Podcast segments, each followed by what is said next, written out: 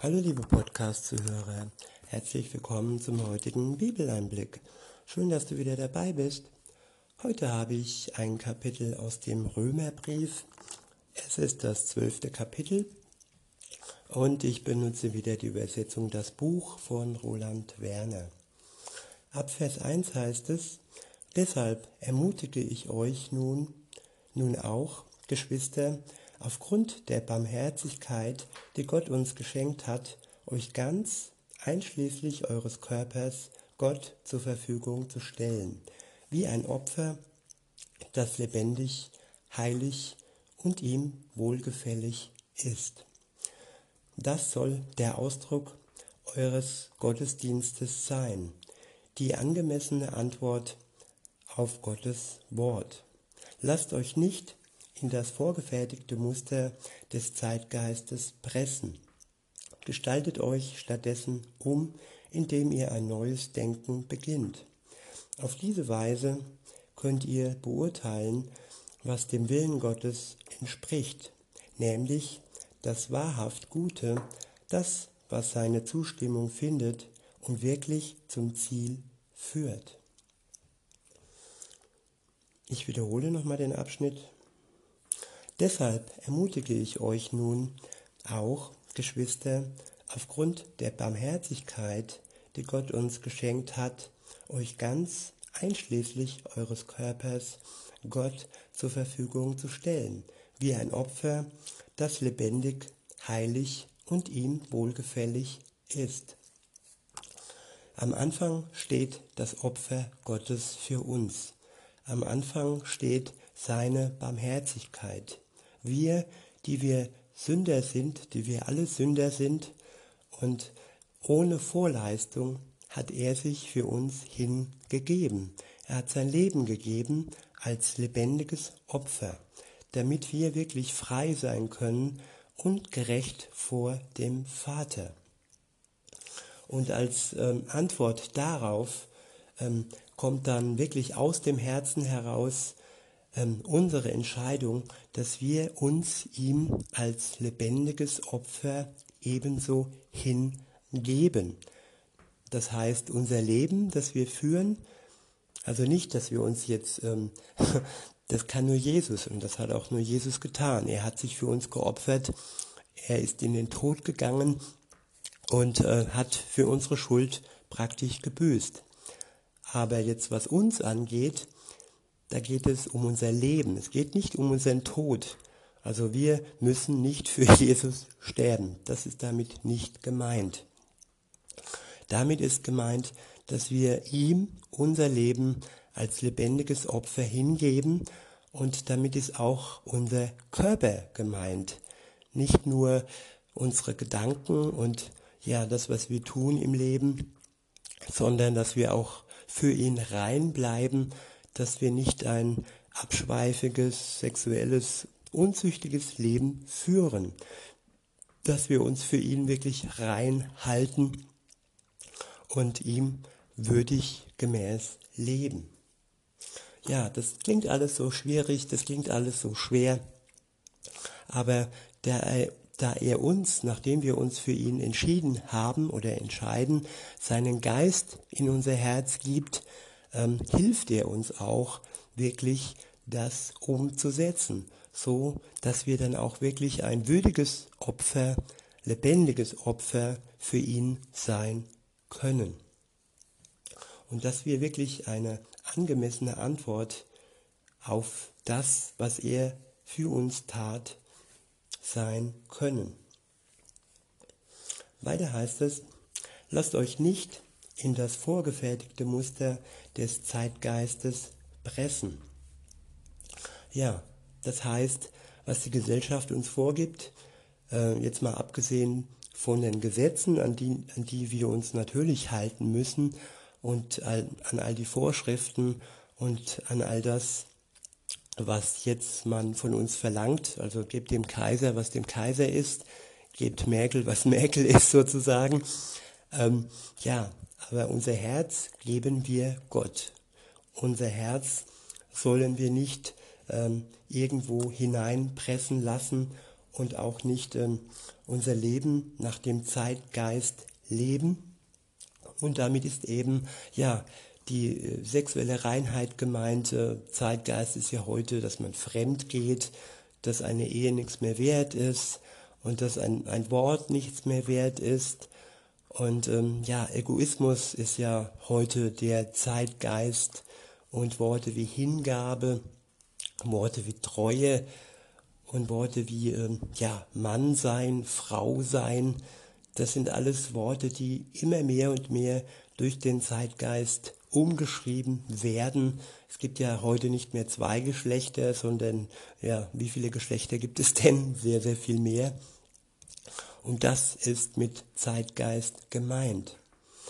Und ähm, ja, das ist eine innere Einstellung und die innere Einstellung, die dürfen wir uns nicht in, irgendein, ähm, in irgendeine Form hineinpressen lassen. Weiter heißt es, gestaltet euch stattdessen um, indem ihr ein neues Denken beginnt. Ja, dass wir so denken, wie Gott es für uns vorgesehen hat. Nicht, dass wir jetzt unfrei denken, sondern dass wir uns überzeugen lassen und wirklich auch eigenständig denken, nicht als Marionetten, sondern als überzeugte und ähm, bodenständige Christen, die nicht nur hier in der Welt leben, sondern sich auch schon gewiss sind, dass sie die Wohnung im Himmel bei Gott, äh, dass ihnen diese Wohnung schon ja vorbereitet wurde. Wir sind nur Gäste hier auf der Erde und unsere wirkliche Heimat ist bei Gott, bei Jesus im Himmel.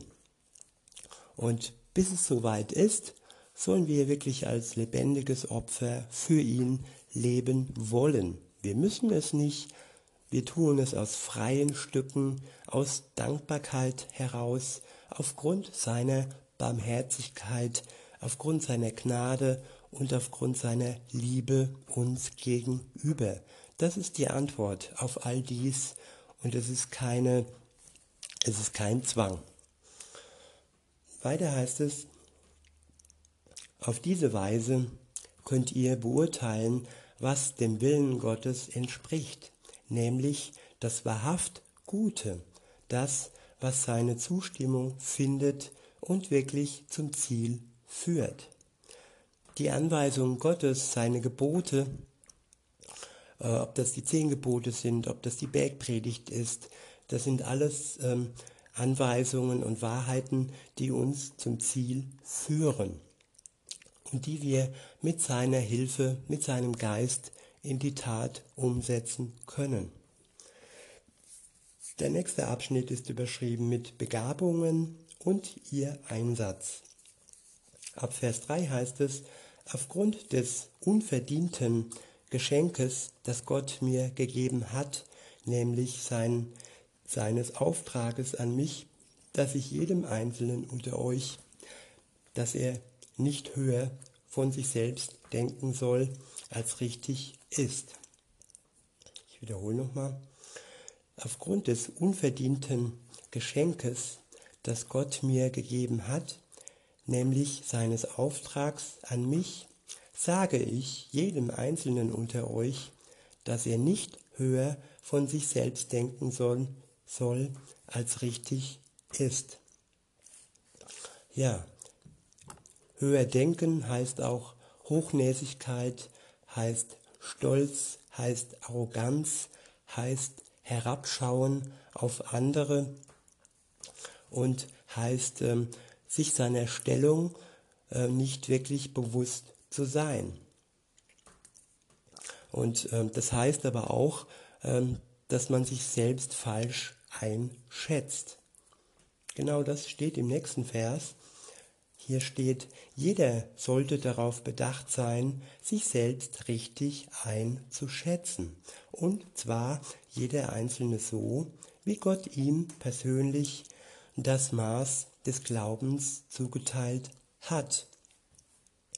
Ja, jeder glaubt anders, jeder liebt anders und jeder sollte in dem Maß, wie er ähm, seinen Glauben von Gott zugeteilt bekommt hat, sein Leben führen. Und ähm, jeder, dass jeder seinen Platz im Leben findet, dass jeder seine Stellung im Leben findet, seine Stellung vor Gott, seine Aufgabe, die er erfüllen kann. Und das finden wir heraus, wenn wir wirklich eng in einer Beziehung mit Gott zusammen leben. Weiter heißt es ab Vers 4, denn es, denn es ist genauso wie beim Körper. Der ist ja aus vielen einzelnen Körperteilen zusammengesetzt, wobei die einzelnen Körperteile nicht alle ein und dieselbe Aufgabe haben. Ja, wir sollten nicht neidisch aufeinander sein, wenn wir uns jetzt irgendwie den Körper mal anschauen, der kleine Finger zum Beispiel ist genauso bedeutsam und wichtig wie das Gehirn, wie die Augen, wie die Ohren. Und jeder, jedes Körperteil hat seine ganz bestimmte Aufgabe. Und wenn ein Körperteil fehlt, dann ist der gesamte Organismus, der gesamte Körper nicht mehr so in der Lage, all die Dinge auszuführen, die wir sonst mit diesem Körperteil ausführen konnten.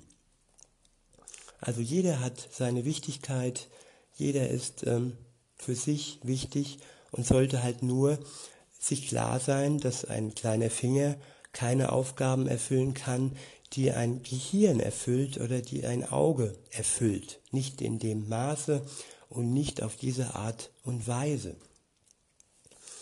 Weiter heißt es, denn es ist genauso wie beim Körper. Der ist ja aus vielen einzelnen Körperteilen zusammengesetzt, wobei die einzelnen Körperteile nicht alle ein und dieselbe Aufgabe haben. Genauso ist es auch bei uns. Wir sind zwar viele einzelne Menschen, aber dennoch bilden wir alle durch unsere Zugehörigkeit zum Messias Jesus nur einen einzigen Körper. Und das ist Gemeinde. Das ist Gemeinde Jesus, dass alle Geschwister zusammen mit Jesus als das Haupt den Körper bilden. Weiter heißt es, dadurch sind wir alle wie Körperteile voneinander abhängig. Wir alle haben ja Begabungen von Gott geschenkt bekommen, und zwar ganz unterschiedliche, so wie er sie uns in seiner Freundlichkeit gegeben hat.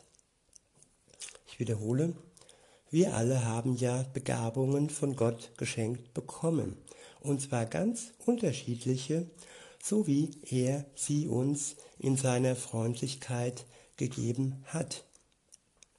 Und ähm, eine Aufgabe für uns in unserem Leben ist es, diese Begabungen herauszufinden, sich wirklich klar zu, we zu werden, was kann ich und was kann ich besser wie andere. Nicht um mich hervorzuheben, nicht um meine besonderen Gaben mit meinen besonderen Gaben anzugeben, sondern um den anderen, um mein Gegenüber mit meinen Gaben ähm, ja zu bereichern, genauso wie er mich bereichert mit seinen Gaben.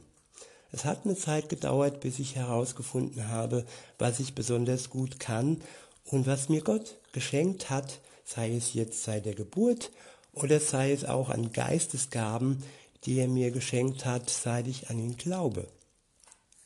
Weiter heißt es, zu diesen besonderen Fähigkeiten gehört die Prophetie, die in Übereinstimmung, die in Übereinstimmung mit dem Gottvertrauen ausgeübt werden soll. Solch eine Fähigkeit stellt auch der Dienst für andere dar, der sich dann im tatkräftigen Einsatz auswirkt oder auch die Lehrbegabung, die dann im tatsächlichen Lehren ausgeübt wird. Eine weitere Begabung ist die Befähigung zur Seelsorge, die sich in der seelsorgerlichen Begleitung ausdrückt. Wenn jemand seinen Besitz mit anderen teilt, soll er das tun, ohne große, großes Aufheben davon zu machen.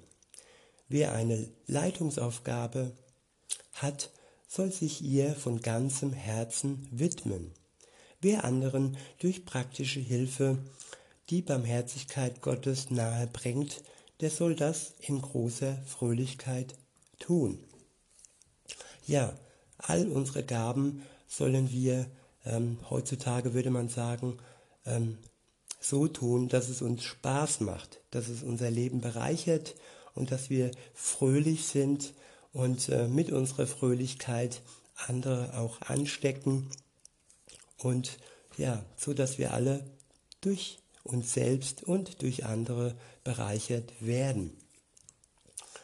Der nächste Abschnitt ist überschrieben mit Leben in der Gemeinschaft. Ab Vers 9 heißt es, die Liebe soll ohne Schauspielerei sein. Verabscheut jede Art von Schlechtigkeit und hängt euch mit aller Kraft an das, was gut ist.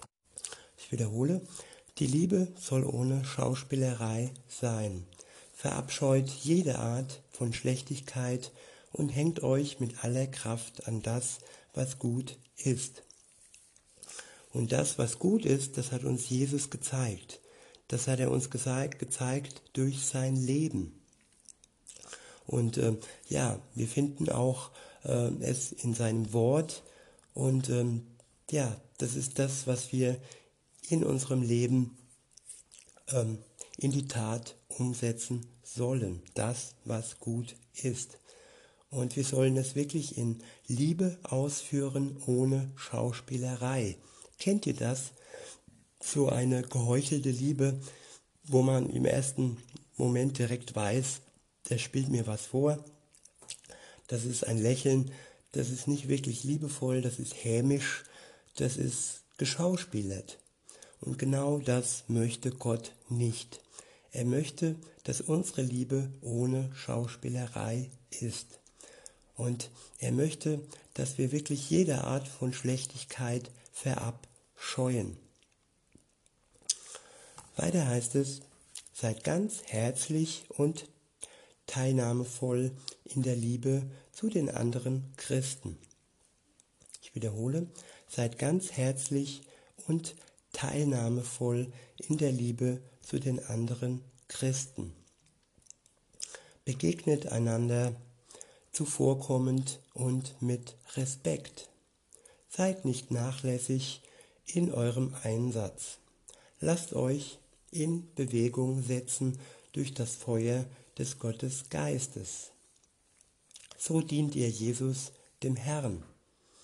Ich wiederhole, seid nicht nachlässig in eurem Einsatz.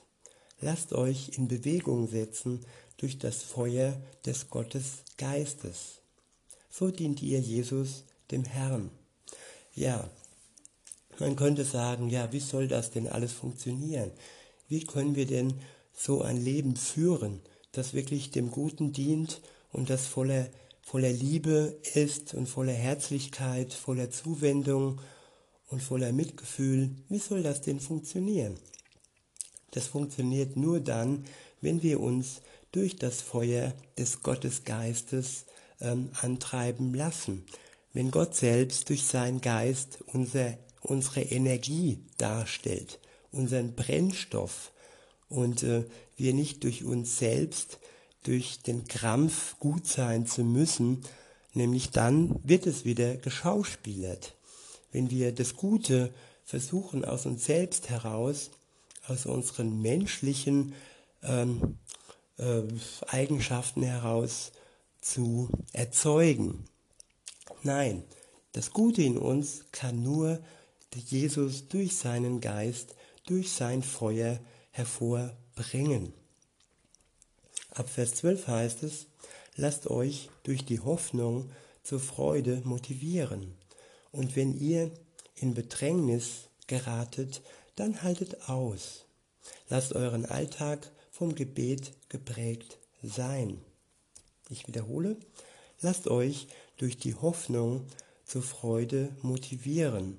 Und wenn ihr in Bedrängnis geratet, dann haltet aus. Ja, die Hoffnung, die Hoffnung eines Christen, dass Jesus wiederkommt, dass er vollendet, was ähm, begonnen hat und dass ja dass wir dann diesen Pfand, den wir haben, den Geist Gottes in uns, dass das dann sichtbar wird, lebendig wird und ähm, ja, dass wir Jesus sehen und dass er uns dann zu uns zieht. Und das ist die Hoffnung jedes Christen. Und äh, durch diese Hoffnung können wir uns zur Freude motivieren. Freude für unser Leben jetzt und heute.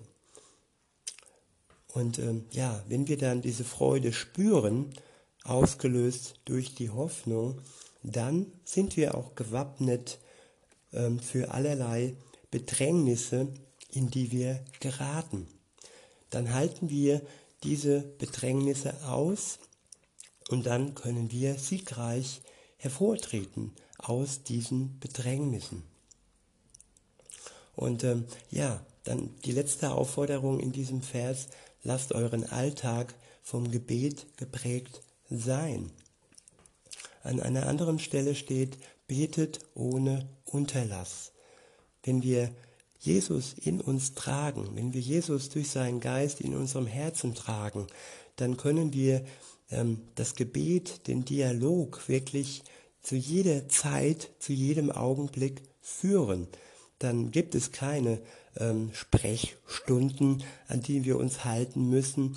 Dann müssen wir keinen Termin mit Gott ausmachen, äh, wo er dann Zeit hat für uns. Nein, wir sind nicht alleine und Jesus lebt in uns, Jesus ist bei uns zu jeder Zeit.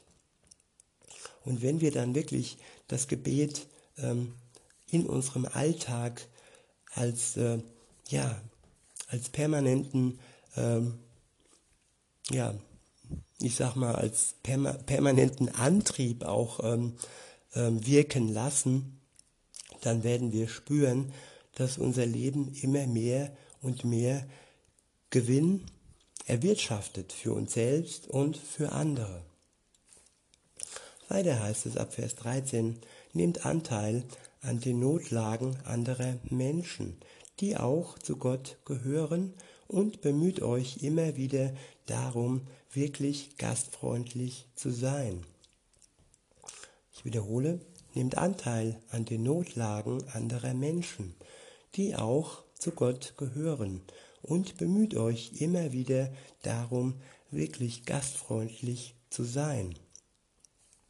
Wenn wir gestärkt sind durch das Gebet, wenn wir gestärkt sind und angetrieben sind durch das Feuer des Heiligen Geistes, dann sind wir in der Lage, Anteil zu nehmen, Anteil zu nehmen an den Notlagen anderer Menschen um uns herum, die auch zu Gott gehören. Zu Gott gehören kann sein, dass sie schon in einer Beziehung leben oder ja, zu Gott gehören kann sein, dass sie von Gott geliebt sind und dass sie noch ähm, auf dem Weg sind, ja, eine Beziehung mit Gott anzunehmen. Und genau deshalb sollen wir auch gastfreundlich sein und sollen sie aufnehmen und ein Herz für sie haben und sollen widerspiegeln, was Gott für sie empfindet, nämlich Liebe. Ab Vers 14 heißt es, segnet die, die euch verfolgen. Ja, segnet und verflucht sie nicht. Und wenn wir wirklich gewappnet, gewappnet sind durch das Feuer des Heiligen Geistes und gestärkt durch das Gebet, dann können wir auch die segnen, die uns verfolgen und wir können die segnen, die uns verfluchen. Und wir sind wiederum in der Lage, sie nicht zu verfluchen, sondern sie zu segnen. Und so können so können, so muss nicht, so können aus Feinden Freunde werden. Nämlich zu, zu einem Krieg und zu Feindschaft gehören immer zwei Parteien. Und wenn der andere sieht, dass, ähm, ja, dass wir gar nicht kontern, das Böse, das er uns entgegenbringt, sondern dass wir Liebe, dass wir ihm Liebe entgegenbringen, dann ist das eigentlich die stärkste Waffe, die man sich vorstellen kann. In Vers 15 heißt es, freut euch zusammen mit denen, die Freude erleben und weint mit denen, die trauern. Ja, mitfreuen, dass man sich mit anderen freut, dass man nicht neidisch wird auf ihr Glück, dass sie zum Beispiel verheiratet sind, die große Liebe gefunden haben, dass sie einen guten Job haben, dass sie gesund sind und dass sie viel Grund zur Freude haben. Und wenn wir uns dann mit diesen Menschen freuen können, dann ist das auch ein Zeichen dessen, dass wir ja durch Jesus heraus diese Freude mit empfinden, weil er freut sich auch daran, wenn es uns gut geht. Genauso wie wir auch mit ihnen trauern, genauso wie wir auch mit ihnen weinen. Alles aus der Kraft Gottes heraus und aus dem Antrieb, die er uns, ähm, den er uns schenkt. Ab Vers 16 heißt es, richtet euer Denken miteinander auf dasselbe Ziel aus. Richtet euer Denken miteinander auf dasselbe Ziel aus. Wenn wir unterschiedliche Ziele verfolgen, dann ist das oftmals ein Zerriss. Wir versuchen uns gegenseitig von unseren Zielen zu überzeugen. Wenn wir aber die, die gleiche Ausrichtung haben, wenn wir uns alle auf Jesus ausrichten, dann ist das wirklich ähm, ja, eine tolle Gemeinschaft. Dann ist das, äh, wir fühlen uns verbunden und wir fühlen uns ja verstanden und wir fühlen uns ja verwandt. Wir sind durch Jesus miteinander verwandt. Wir sind Geschwister. Weiter heißt es, versucht dabei nicht ganz großartige Dinge zu erreichen, sondern seid bereit, auch ganz einfache, niedrige Aufgaben zu übernehmen. Verlasst euch nicht auf eure eigene angebliche Klugheit. Zahlt niemanden Böses mit ebensolcher Bosheit zurück. Überlegt schon im Vorhinein, was in den Augen aller Menschen als gut und schön angesehen wird. Wenn es möglich ist und soweit ihr es selbst beeinflussen könnt, lebt im Frieden mit allen Menschen. Ich wiederhole, wenn es möglich ist und soweit ihr es selbst beeinflussen könnt, lebt in Frieden mit allen Menschen. Und das meinte ich eben. Frieden ist nur möglich, wenn es zwei Seiten gibt. Und wenn die eine Seite Krieg möchte, Feindschaft gegen uns möchte, dann können wir dies nicht beeinflussen. Was wir beeinflussen können, ist die Liebe, die wir ihm entgegenbringen. Und dann liegt es an ihm, ob er seinen Krieg gegen uns beendet oder nicht. Das haben wir nicht in der Hand. Ab Vers 19 heißt es, übt nicht selbst Rache für euch aus, meine lieben Freunde, sondern tretet aus dem Weg, so dass Gott Strafgericht, so dass Gottes Strafgericht sich selbst der Sache annehmen kann. Ich wiederhole, übt nicht selbst Rache für euch aus, meine lieben Freunde, sondern tretet aus dem Weg, so dass Gott so dass Gottes Strafgericht sich selbst der Sache annehmen kann. Die Rache ist Gott. Wenn man uns verletzt und wir durch Gott dem anderen Liebe entgegenbringen, sogenannte Feindesliebe, dann haben wir unseren Dienst erfüllt. Aber Gott ist gerecht. Wenn der andere nicht zu seiner Schuld, zu seiner Sünde dazu steht, dass er uns verletzt hat, dann möchte Gott nicht, dass wir uns rächen, er möchte, dass wir ihn lieben, aber er wird für uns Gerechtigkeit schaffen, wenn wir aus dem Weg treten, sodass Gottes Strafgericht, äh, Strafgericht sich selbst der Sache annehmen kann. Weiter heißt es dann, denn so heißt es in Gottes Buch. Mir allein ist die Vergeltung vorbehalten. Ich werde den Menschen genau das geben, was sie verdient haben. So spricht der Herr. Jeder Mensch bekommt das, was er verdient. Wenn er Jesus als seinen Herrn und Retter annimmt, dann bekommt er das, was er verdient, und das heißt Errettung, das heißt Gnade, das heißt Barmherzigkeit, das heißt Erlösung. Und das bekommt der Mensch, der sich Jesus hingibt, der Jesus in sein Leben aufnimmt, der Reue an erster Stelle hat, der seine Schuld bereut und der bekommt all das Gute von Gott, von Jesus, durch seine Tat am Kreuz. Wer aber all dies ablehnt, der wird die gerechte Strafe bekommen. Insofern kann man nicht sagen, der liebe Gott, der Gott ist nur zu dem lieb, der seine Liebe wertschätzt. Wenn du seine Liebe nicht wertschätzt, dann kann er dich nicht lieben. Lieben funktioniert nur dann, wenn man die Liebe auch ähm, ja, annimmt, in Anspruch nimmt.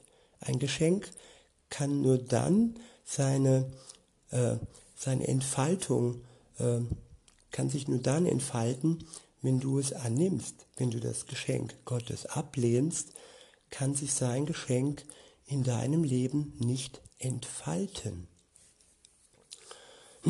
Ab Vers 20 heißt es, tut stattdessen das. Wenn dein Gegner vom Hunger geplagt wird, dann gib ihm zu essen. Wenn er Durst, wenn der Durst ihn quält, dann gib ihm zu trinken. Wenn du das tust, dann wirst du ihm zur Einsicht helfen. Du wirst im Bild gesprochen glühende Kohlen auf seinen Kopf, auf seinem Kopf sammeln. Ja, das ist wie die andere Backe hinhalten. Wenn dich jemand schlägt und du hältst ihm die andere Backe hin, dann entwaffnest du ihn. Nämlich Schläge erwarten eigentlich gegen Schläge.